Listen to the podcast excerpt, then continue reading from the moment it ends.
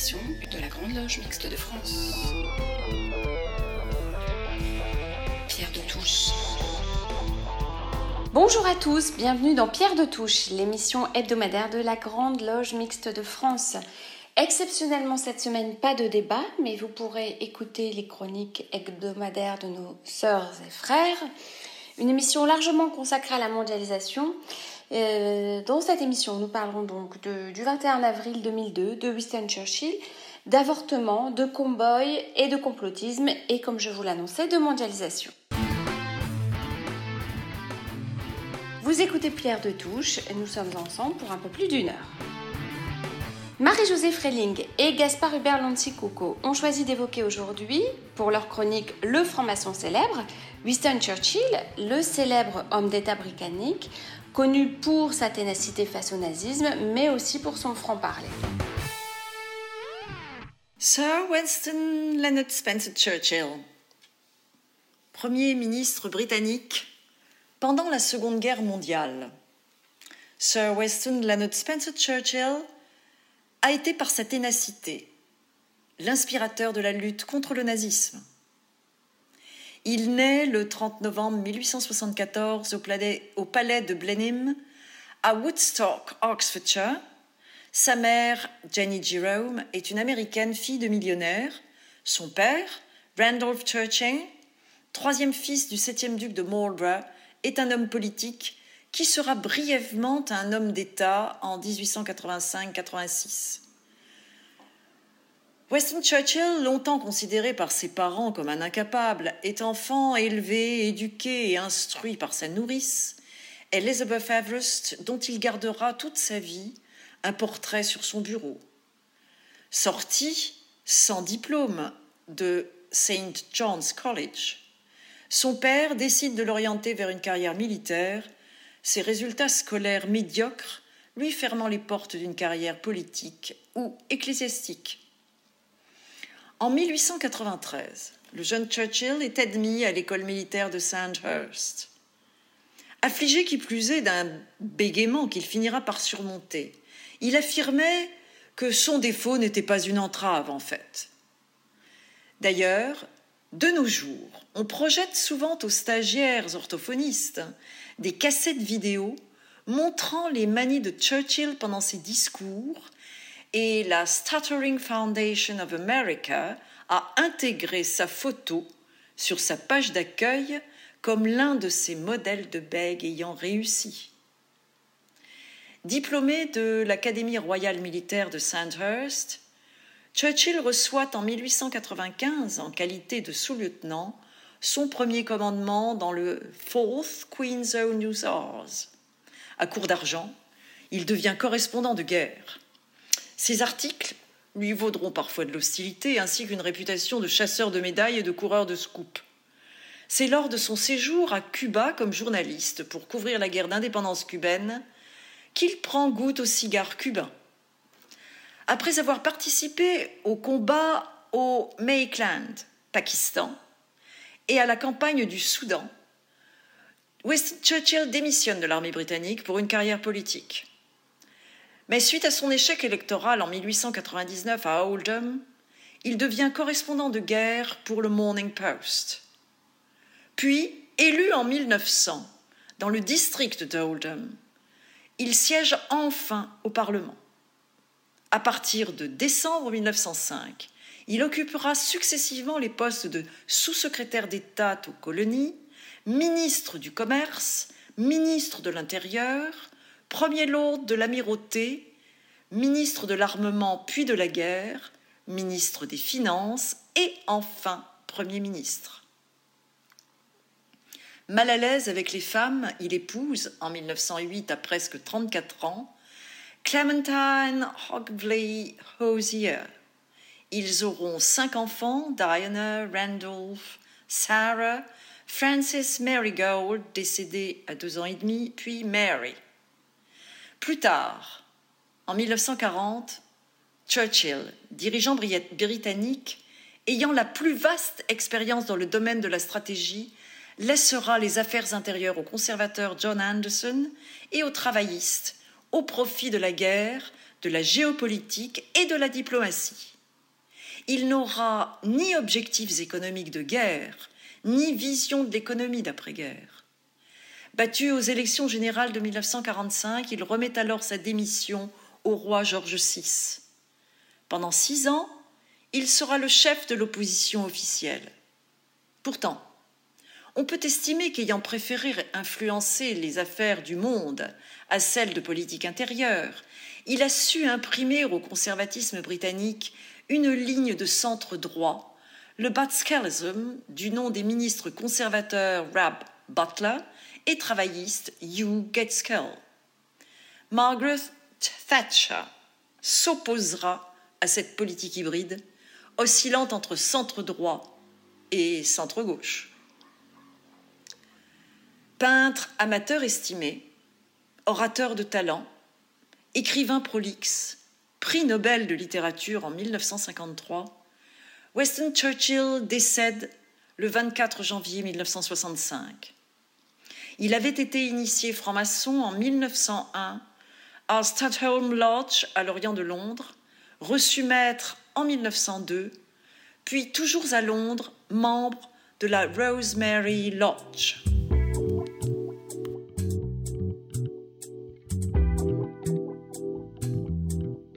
Avec Claire Bonzel, nous avons rencontré euh, hier Olivier, qui est un frère du Grand Orient de France, euh, en loge à Paris.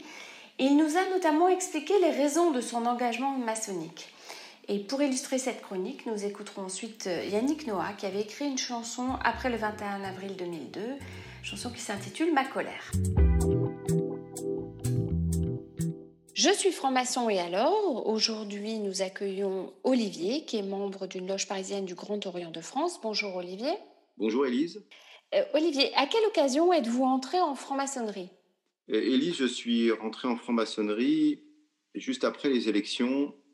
En tout cas, j'avais la volonté juste après les élections de 2002, l'élection présidentielle de 2002, après euh, cet événement du 21 avril 2002.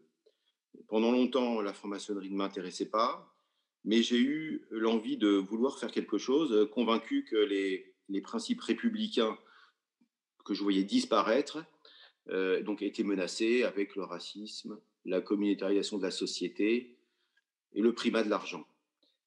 On m'a donc orienté vers une loge parisienne du Grand Orient, après une discussion avec un ami euh, qui m'a donc orienté vers, cette loge, et je peux dire qu'il ne s'est pas trompé puisque j'y suis toujours, et ça fait 16 ans, été initié en 2004. Euh, à votre question, je peux ajouter euh, une autre question. Pourquoi j'y suis toujours depuis 2004 Alors, certainement euh, un besoin de travailler, de travailler intellectuellement. après la découverte de ce chemin initiatique que je ne connaissais pas, j'étais pas venu pour ça en définitive. Je pense que j'ai trouvé beaucoup de satisfaction et l'intérêt d'une méthode qui m'a permis de travailler sur moi-même, euh, et je dirais d'ailleurs, si on pouvait définir la franc-maçonnerie euh, au bout de ces, 16 ans, que c'était avant tout une méthode, une méthode de pensée. Une école de l'humilité, sans tabou et ambitieuse. Alors, vous avez suivi un parcours universitaire en sociologie, vous êtes amené pour des raisons professionnelles à fréquenter les cafés. Quel regard de franc-maçon et de sociologue portez-vous sur l'évolution actuelle de la société?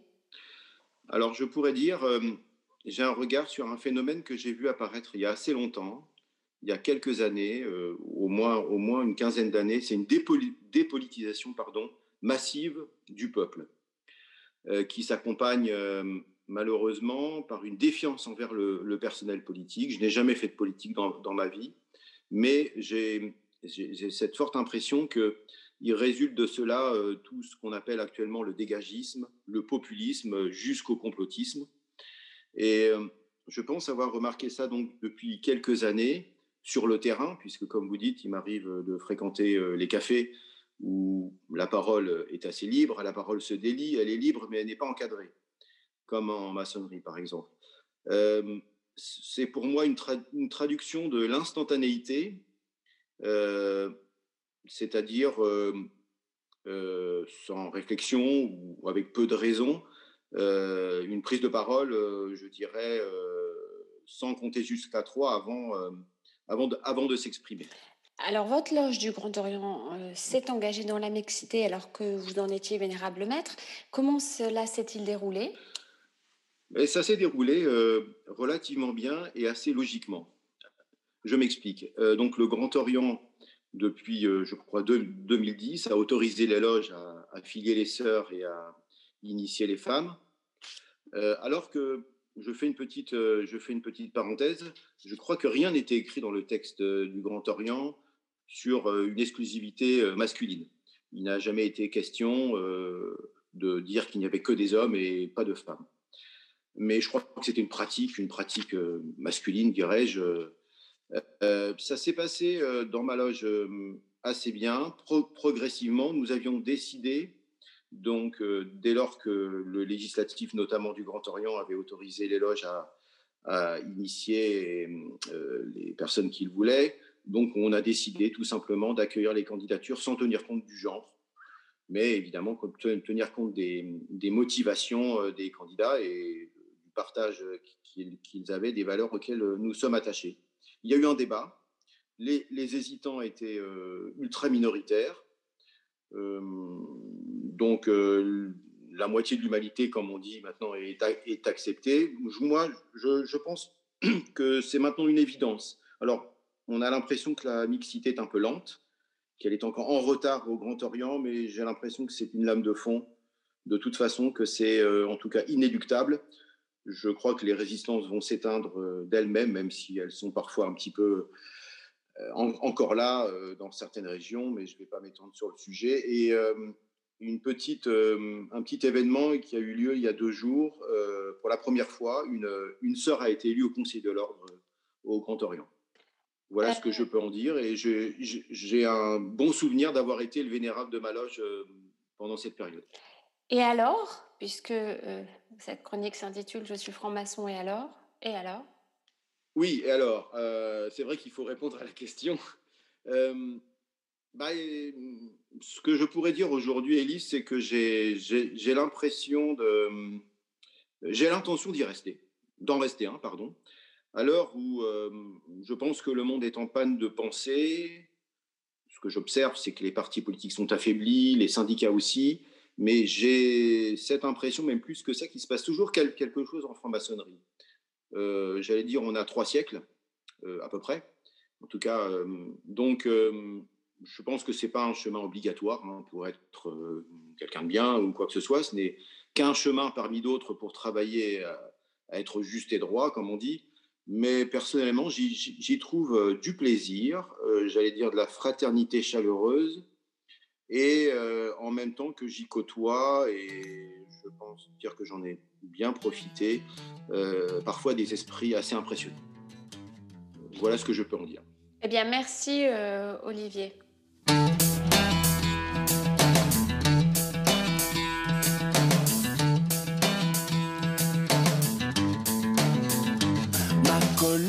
Pas amnésique, ma colère n'est pas naïve, ma colère aime la République, mais en combat toutes les dérives. Ma colère croit en la justice, ma colère n'est que citoyenne, ma colère n'est pas un vice, car elle combat toutes les haines. Ma colère aime la tolérance, ma colère ne triche jamais, ma colère fait la différence entre une cause et ses effets. Ma colère n'est pas un front, elle n'est pas nationale. Ma colère, ma colère a peur aussi, c'est la peur son ennemi. Ma colère, ma colère n'est pas un front, elle n'est pas nationale. Car ma colère a tout l'honneur de combattre la leur.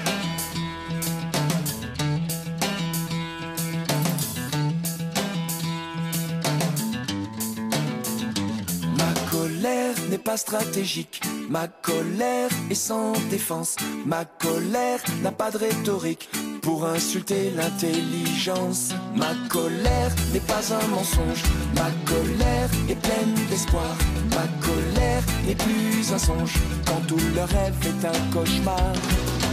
Ma colère, ma colère n'est pas un front, elle n'est pas nationale. Ma colère, ma colère a peur aussi c'est la peur son ennemi. Ma colère, Ma colère n'est pas un front, elle n'est pas nationale. Car ma colère a tout l'honneur de combattre la leur.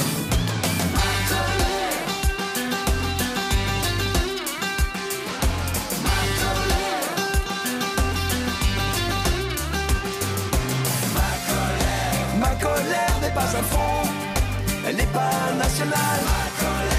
Ma colère, a peur aussi, c'est la peur son ennemi. Ma colère, ma colère n'est pas un front, elle n'est pas nationale. Car ma colère a tout l'honneur de combattre la leur. Pierre de touche. La pandémie persistante dont nous subissons les terribles effets depuis février dernier et nous le savons de dimension mondiale, n'épargnant que très peu de territoires à la surface du globe, elle est aussi l'expression cinglante d'une mondialisation galopante de nos échanges qui a contribué en quelques semaines à paralyser nos économies en provoquant des ravages sanitaires dignes de grandes épidémies que l'on croyait pourtant révolues. Dans sa toute première chronique, début avril, eh bien Alain Wordoni s'interrogeait sur le lien entre mondialisation et universalité face au Covid-19. Nous rediffusons aujourd'hui cette chronique qui demeure d'une brûlante actualité. À l'heure où la majeure partie des humains se trouvent toujours soumis à des mesures de confinement plus ou moins strictes à la surface de la planète, et tandis que l'on affiche aujourd'hui plus de 1 300 000 décès, nous découvrons avec sidération un aspect plutôt inattendu de la mondialisation dont nous connaissions certes les effets, souvent pervers sur le plan économique, mais qui cette fois nous place tous sur un pied d'égalité. Dans une forme de proximité que nous n'imaginions pas, nous voici tout à coup en proie à un péril sanitaire qui n'est assurément pas nouveau, mais tout à fait inédit dans sa forme comme dans ses conséquences. Notre univers que nous croyions inexpugnable s'est tout à coup effondré, nos certitudes d'hommes modernes balayées, malgré les technologies les plus incroyables, placées au service de notre prétendue puissance, érigée en bien commun. Nous avons dès lors le sentiment que dans ce monde que nous prétendions maîtriser, parler d'universalité comme nous le faisons dans nos travaux en loge peut sembler bien dérisoire.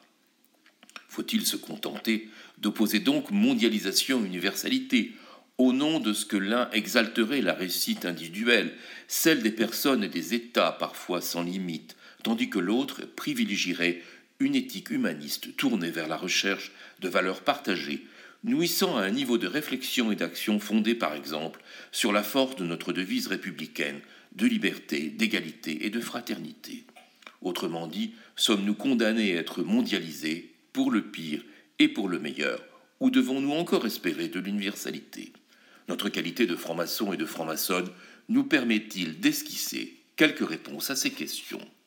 Il ne s'agit pas ici de porter jugement sur le nouvel ordre mondial qui s'impose à nous, quoique, mais de rappeler brièvement ce que l'idéal maçonnique nous suggère dans et hors du temple.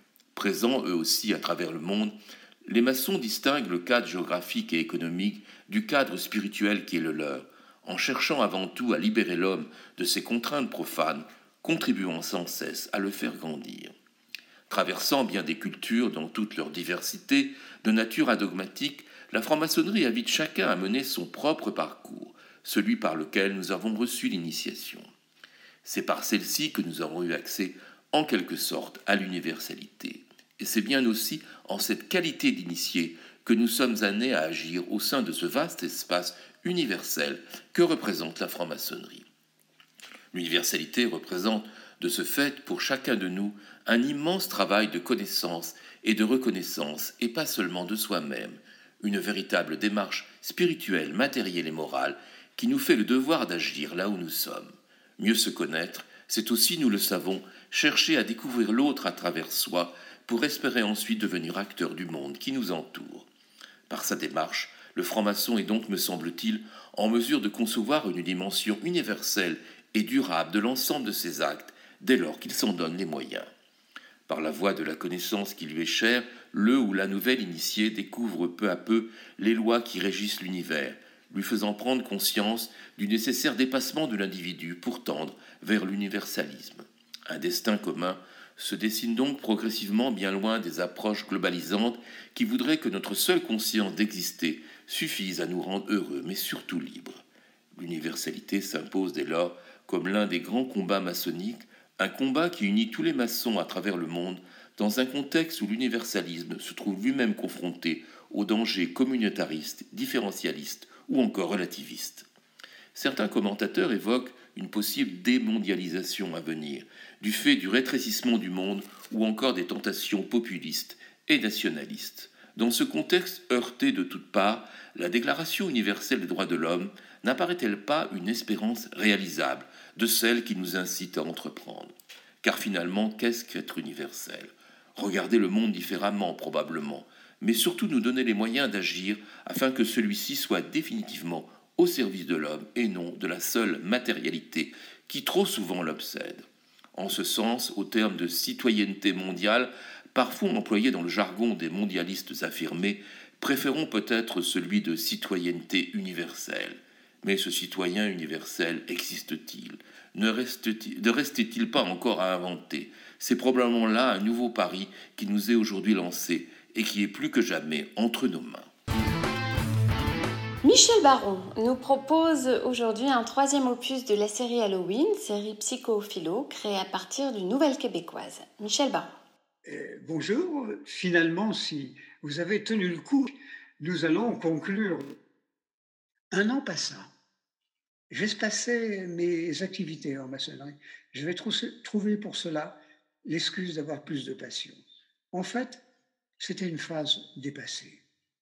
Je savais que je paierais mes cotisations, euh, geste symbolique, mais que je prendrais de la distance. Sylvie avait quitté mon horizon, mais l'angoisse de la solitude ne me tenaillait plus. L'hiver approchait doucement, les feuilles de l'avenue devenaient rouges. Je me mis à penser à l'été indien. Que devenait le trappeur De façon presque magique, cette pensée se concrétisa par une lettre deux jours plus tard. Immédiatement, au vu des timbres représentant des érables, j'en reconnus la provenance. Et il était tapé à la machine et, laconique. Cher vieux, pardonne-moi de tout ce temps sans nouvelles. J'ai dû affronter le réel, comme tu dis si bien. Mais maintenant, je suis dans une grande sérénité. Quand tu viendras, car je t'invite, j'aurai aménagé dans ma nouvelle maison et tu verras qu'elle est chouette. Je tiens à te le dire, tout l'attachement que je te porte. Sans t'en rendre compte, au fil des ans, où nous nous sommes connus, tu fais pour moi un sacré soutien. Allez, pas d'émotion inutile, viens vite, je t'attends, avec mes amitiés fraternelles, Will. Suivait une adresse en Ontario et un billet d'avion aller-retour pour Ottawa. Je ressentis d'émotion et une sacrée envie de revoir ce numéro. D'un œil distrait, je regardais mon carnet de rendez-vous. Bien sûr, il était plein. Je ne pouvais pas compter sur cette excuse et prenais le taureau par les cornes. J'appelais ma secrétaire. Je pars une semaine à un congrès de psychanalystes à Ottawa.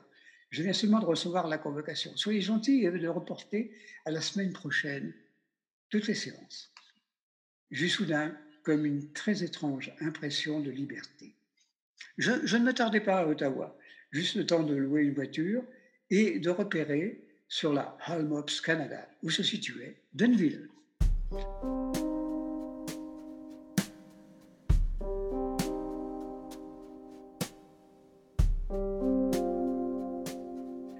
Je me mis en route vers le lac Erie.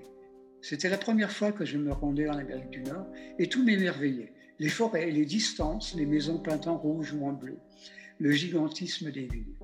Je me perdais d'ailleurs dans les bretelles d'autoroute de Toronto les vols d'oiseaux migrateurs en route vers le sud.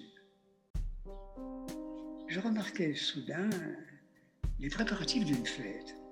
Dans mon anglais hésitant, je demandais ce qu'il était. C'est Halloween, sir. La fête où les enfants vont déguisés de porte à porte demander des friandises. C'est la fête des masques. C'est aussi la fête des morts. On vit des citrouilles pour en faire des têtes et mettre des bougies. C'est la fête de la fin des récoltes. L'hiver vient, sœur. L'hiver vient. C'est une vieille fête qui vient d'Angleterre, une fête de païens. C'est Halloween, sœur. Et le vieux garagiste hochait la tête. Un squelette en papier était installé à la fenêtre de son bureau.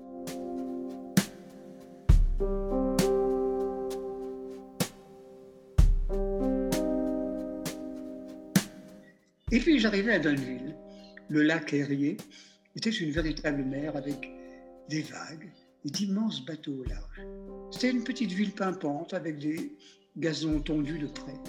Plusieurs fois, je demandais mon chemin et enfin, et enfin, la maison était banale avec son perron en bois et ses fauteuils à bascule. J'appelais. Un vieux monsieur vers moi, jeans, chemise à carreaux écossaise, casquette de, de baseball, uniforme classique canadien. Comme je commençais à lui demander en, anglais où, était, où M. Hawkins, il me répondit en français, sans accent Ah, c'est vous le français qui va venir. Je vais vous accompagner. Laissez votre voiture ici. Je le suivais à travers les rues, le félicita dans son français. Il m'a répondu qu'il avait travaillé toute sa vie au métro de Montréal. Nous longeâmes le cimetière. Celui-ci était complètement différent de ceux de France. Ouvert sur l'extérieur, gazonné, la, la rue y passait d'ailleurs. La maison de William devait être de l'autre côté. Le vieux bonhomme s'arrêta pile et, tendant le bras, il me dit C'est là.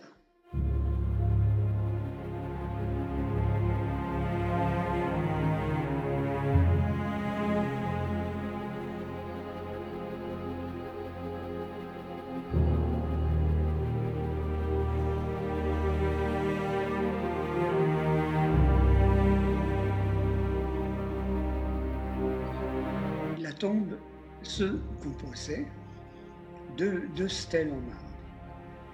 Sur la première, en haut, pris dans le stercle, il y avait un compas une équerre maçonnique. Plus bas, son nom, William C. Hawkins, 1932-1990. Sur l'autre stèle, deux mains serrées représentaient un attouchement maçonnique. En dessous, une inscription God, grant me serenity to accept the thing I cannot change, courage to change the things I can, and wisdom to know the difference. Dieu m'assure la sérénité pour accepter les événements que je ne peux changer, le courage pour changer ce que je peux, et la sagesse pour en percevoir la différence. C'est une plaisanterie, dites-moi. Non, monsieur. Il est mort d'un cancer il y a un mois. J'ai tapé la dernière lettre qu'il vous a envoyée. Il pouvait à peine signer. Je crois qu'il vous aimait beaucoup, monsieur. Il doit être heureux de vous voir là. Je lui demandais de s'éloigner avant de partir. Il me dit, si vous ne savez pas où loger, venez chez moi ce soir. Cela sera plus confortable que dans un motel. Et lui, il n'avait pas de maison. Hein. Il est mort sans un penny à l'hospice. Il avait juste économisé pour sa tombe.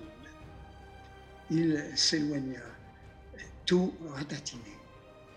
Je regardais la tombe et presque inconsciemment, je me mis à, parler. Pourquoi tu m'as fait cette blague, son of, son of a pinch bâtard? Tu n'avais pas le droit. Tu aurais dû accepter, tu aurais dû appeler au secours. Je serais venu. Qu'est-ce que je vais foutre tout seul maintenant sans un dingue comme toi. Toi aussi, pauvre type, tu m'as aidé. Tu m'as donné ce brin de folie qui me manquait.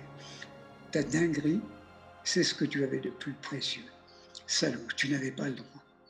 Puis, en rigole, sans que je les contrôle, les larmes se mirent à descendre le long de mes joues et partirent s'incruster dans mon pull.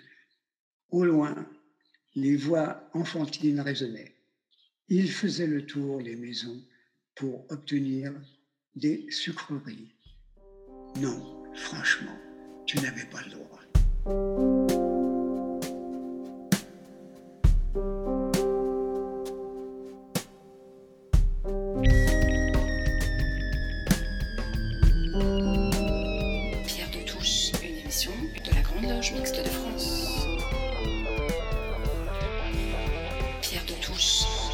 Christiane Vienne a souhaité euh, réaliser un focus sur l'avortement dans le monde avec de bonnes nouvelles venues d'Argentine notamment et de moins bonnes venues de Pologne.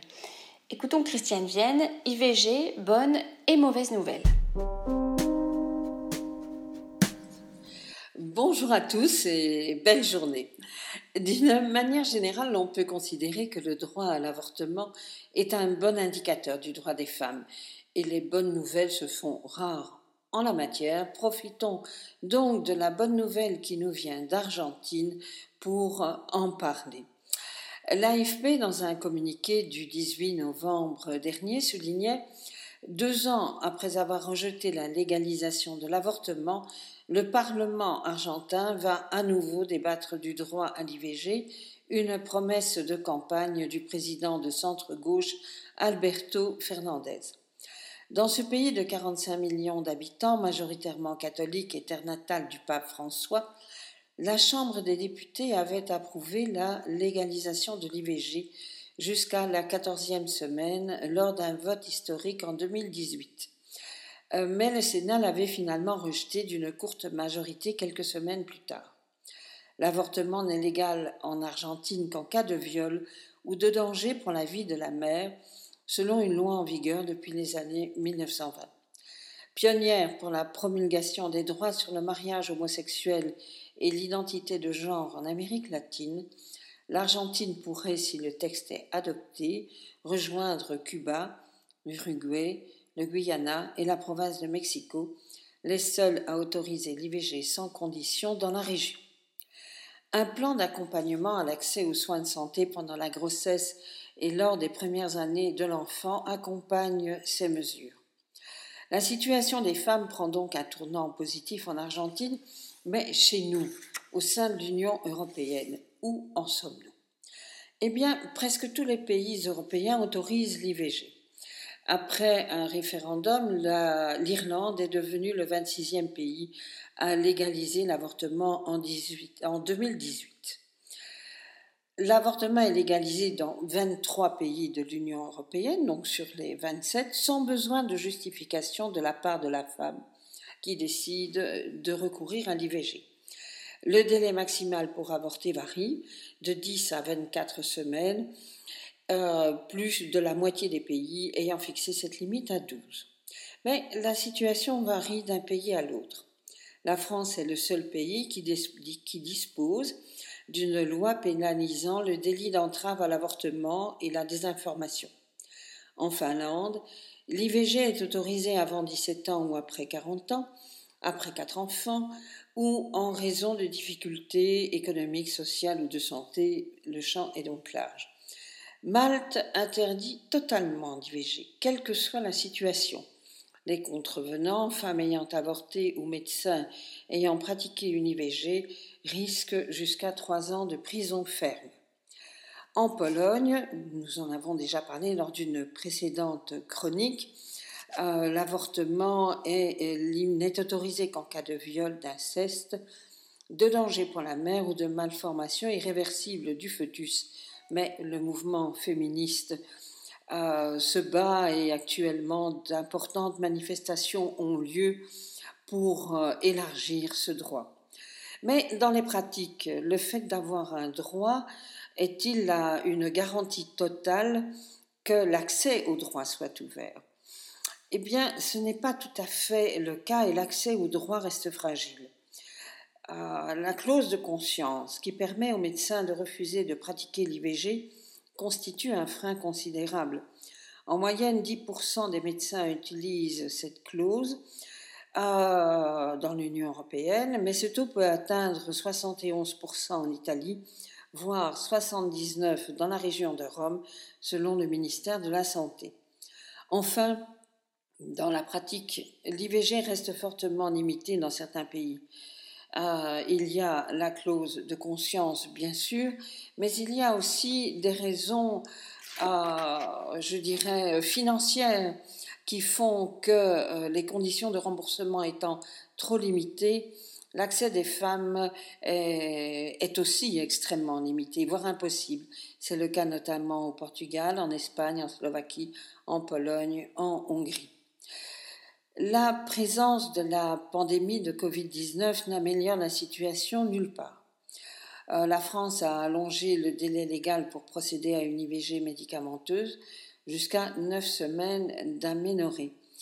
Mais euh, comme l'indique Agnès Faure sur le site euh, Toute l'Europe, dans les pays où l'avortement est illégal ou fortement limité, l'accès à des soins est de plus en plus difficile et les gouvernements profitent des situations d'état d'urgence pour faire adopter des lois encore plus restrictives. En réaction, une centaine d'ONG ont lancé un appel le 8 avril 2020, relayé par Amnesty International, pour appeler les gouvernements européens à, entre guillemets, garantir sans attendre l'accès à l'avortement en temps voulu et en toute sécurité pour les femmes et les jeunes filles en Europe durant la pandémie de Covid-19.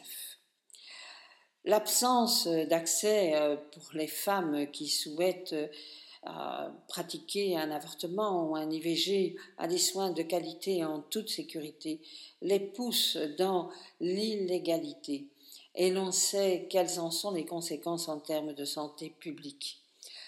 La pandémie aura des conséquences non négligeables sur les femmes, y compris en matière de droit à l'IVG. D'une manière globale, en matière de droit des femmes, rien n'est jamais acquis. La vigilance s'impose en tout temps, épidémie ou pas. Courage donc à tous et à toutes et excellent dimanche. L'émission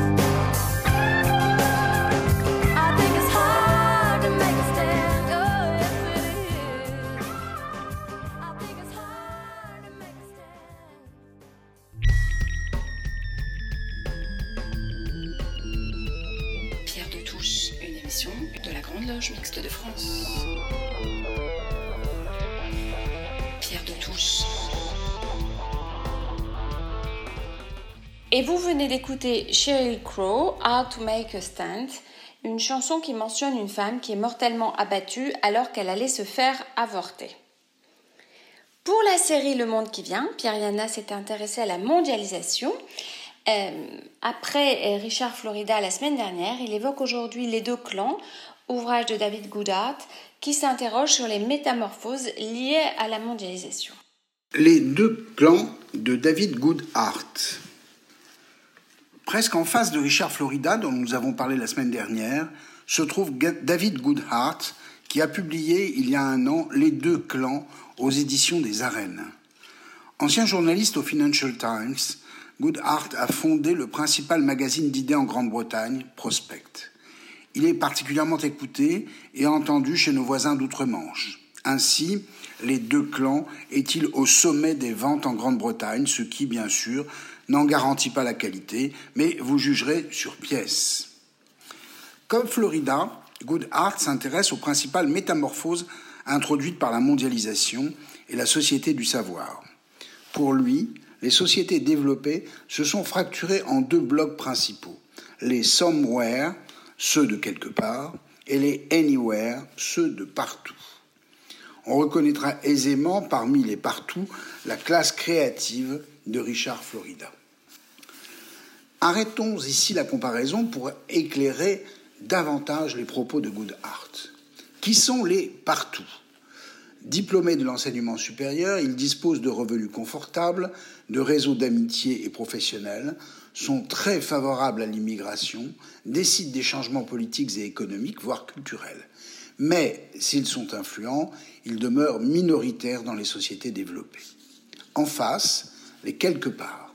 Peu diplômés, presque pas, leurs maigres revenus ne leur permettent pas une vie sociale épanouie. Ils ne décident de rien, sont défavorables à l'immigration, mais ils sont majoritaires, en particulier en Grande-Bretagne, dont parle principalement Goodhart. Mais chacun reconnaîtra les siens, et nous ici, les gilets jaunes et tous ceux qui les ont soutenus. Goodhart, plus fin que manichéen, voit certes des variantes dans chacun des groupes, et pour chaque individu la possibilité d'aller puiser dans la catégorie d'en face des caractéristiques fortes. Le partout type est un diplômé aux convictions libérales. Il vote pour les principaux partis, en particulier les progressistes, le Parti travailliste en Grande-Bretagne, les libéraux démocrates, voire les Verts. Membres de l'élite de la société, le quart supérieur, les partout se sentent des responsabilités envers la société, plutôt centristes, de gauche ou de droite, ils accueillent volontiers le changement. Individualistes, internationalistes, ils placent l'autonomie et la réalisation de soi au sommet de leurs valeurs. Les quelque part, eux, disposent de revenus modestes, vote conservateur ou UKIP, appartiennent aux trois quarts inférieurs en termes de revenus, sont plutôt âgés et accordent une grande valeur à la sécurité, à la famille et à la tradition. Et s'ils représentent bien plus de la moitié de la population, leur voix politique est faible, sauf en quelques rares occasions. La popularité de Goodhart en Angleterre tient au fait, par exemple, qu'il est bien le seul à avoir prédit avec précision la victoire du Brexit dans les termes mêmes du Brexit, dans les termes mêmes où il a eu lieu. Deux traits majeurs surgissent de l'analyse précise de Goodhart. Le premier est la naissance du populisme, dont on comprend qu'il pourrait être la réaction des quelque part aux abus des partout. Loin de condamner le populisme, Goodhart essaye de le comprendre comme un moment de révolte des quelque part devant leur impuissance, devant une situation économique et sociale dégradée. L'emploi, la ville, la santé sont autant de domaines qui échappent aux quelque part.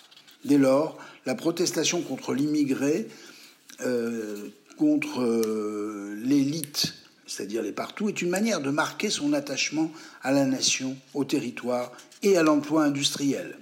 Ce trait vaut dans bien des pays développés, suivez mon regard. Goodhart plaide ici pour une observation raffinée du populisme. J'y reviendrai. le deuxième trait important souligné par l'auteur concerne la gauche. En Grande-Bretagne, l'assise populaire du Parti travailliste était considérable dans les années 70, en particulier par le lien entretenu avec les syndicats, ce qui permettait au labour de nouer des alliances avec les classes moyennes du temps de Blair ou de Gordon Brown. Certes, la classe ouvrière a socialement reculé, mais UKIP ou le Scottish National Party ont siphonné le Parti travailliste, captant ce vote ouvrier. En France, le Rassemblement national a en partie effectué le même mouvement. L'alliance progressiste en Europe, France, Belgique, Pays-Bas, a été rompue bien plus tôt. Ces anciens partis ouvriers sont à présent fréquentés majoritairement par les classes moyennes quand ils n'explosent pas.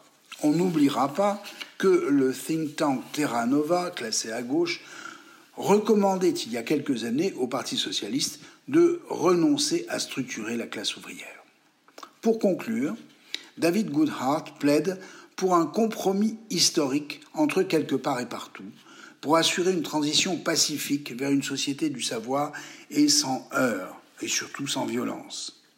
Faute de quoi, les fractures sociales, marquées par les victoires un temps de Trump aux USA, du Brexit de Johnson en Grande-Bretagne, ou les avancées des populistes en France ou aux Pays-Bas, pourraient s'illustrer par des violences de rue, des heurts majeurs, bref, la fin d'une période pacifique dans les pays développés.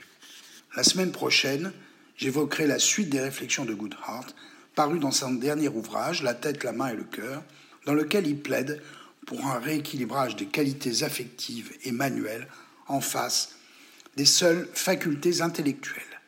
Bon dimanche.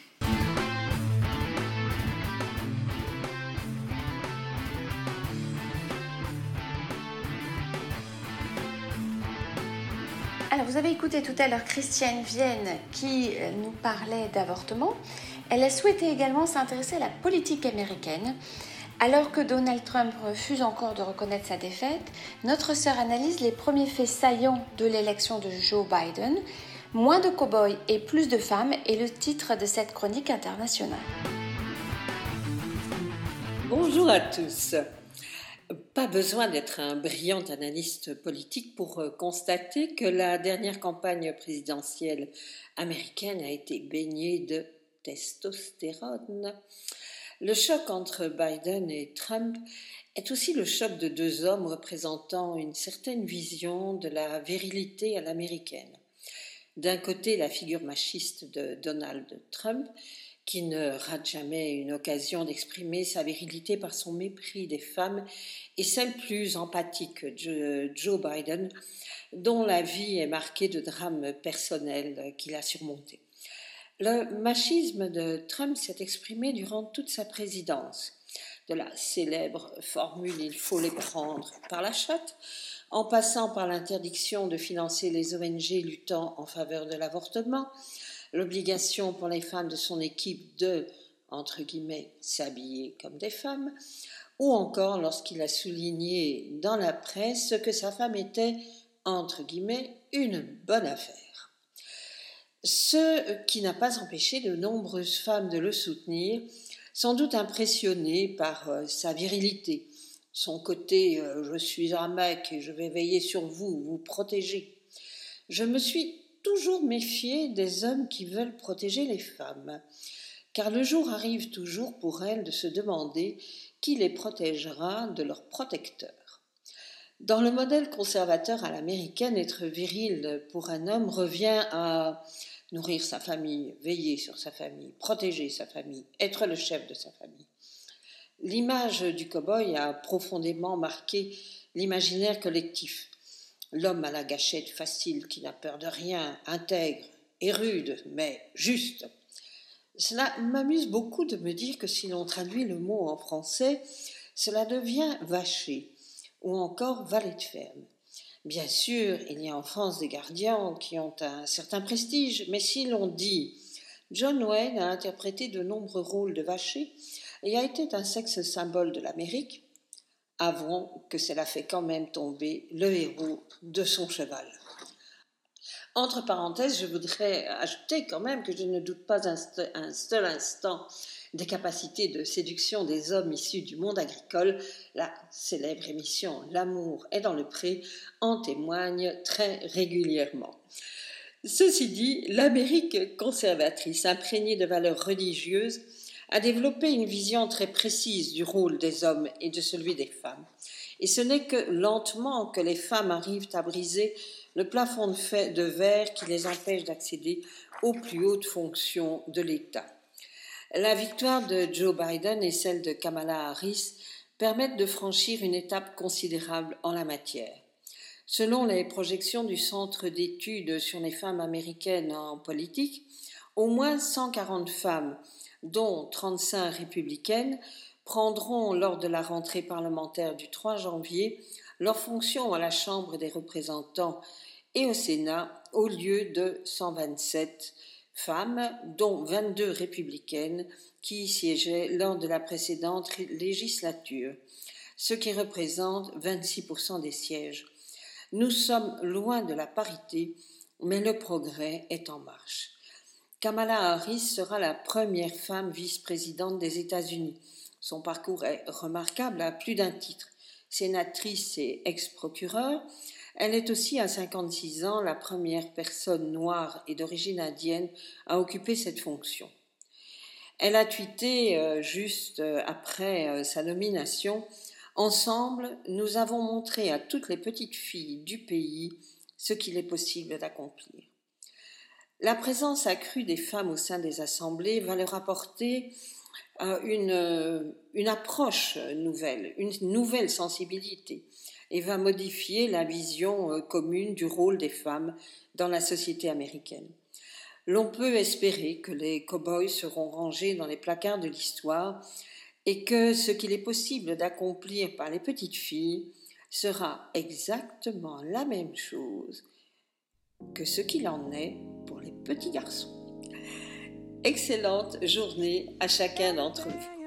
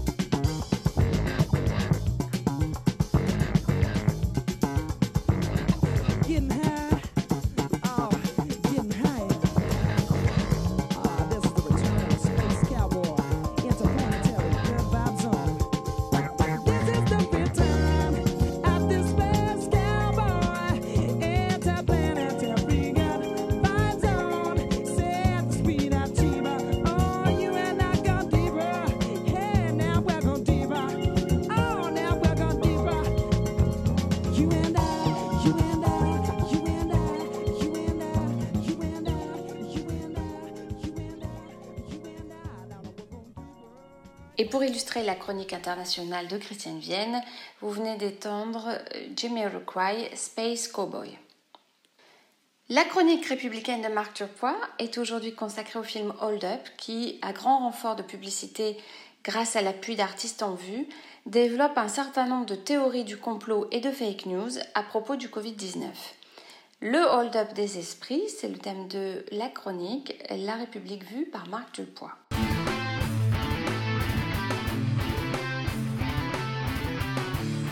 Un malheur n'arrive jamais seul. Une année particulière, comme celle que nous avons jusque-là connue, charrie avec elle son lot de théories du complot.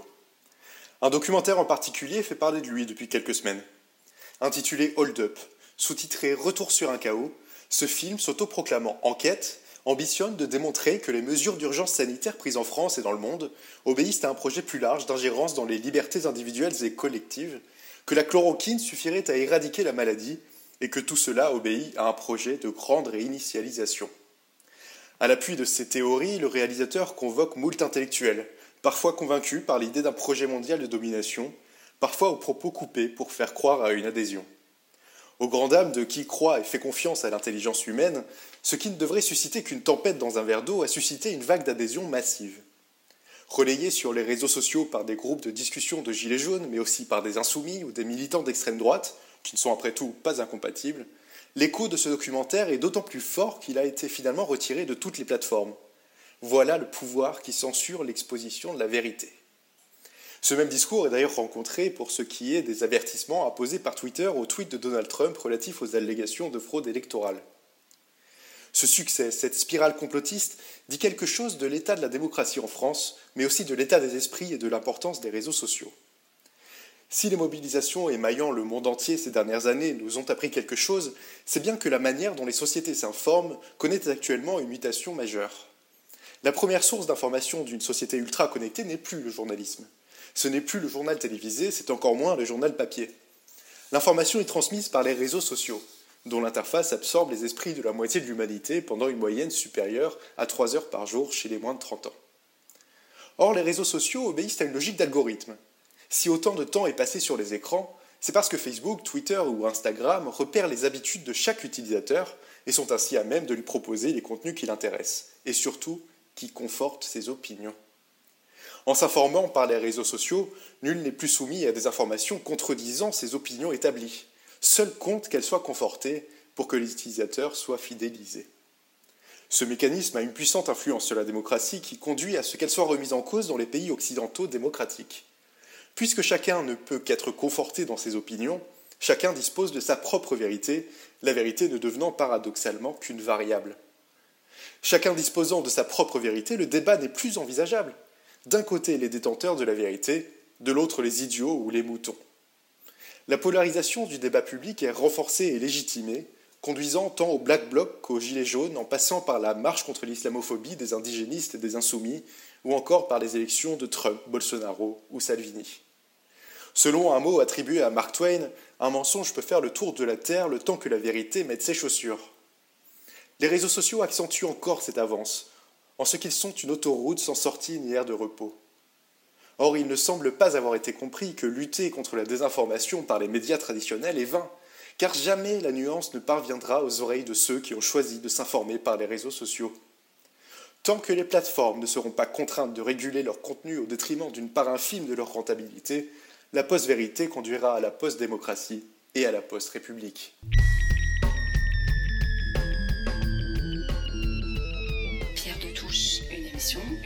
Loge Mixte de France. Pierre. Notre émission touche à sa fin. Merci à toute l'équipe de Pierre de Touche qui contribue eh bien, chaque semaine à la production de cette émission, ainsi qu'à Gilles Solière qui la réalise et à l'équipe de Radio Delta. N'hésitez pas à nous rejoindre sur les réseaux sociaux, Facebook, Twitter, Instagram, YouTube. Nous nous quittons avec Novembre toute l'année de Benjamin Biolay. À la semaine prochaine, même jour, même heure.